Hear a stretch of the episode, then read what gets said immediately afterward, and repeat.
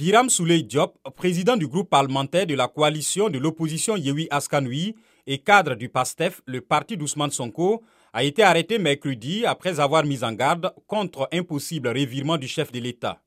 J'avertis les prochains candidats de l'APR, évitez de manger chez lui, évitez de boire son eau, il est capable de vous empoisonner et de dire, comme nous n'avons plus de candidats, je reviens, et de le faire à la Ouattara, prenez garde, a déclaré M. Diop mardi avant de présenter ses excuses.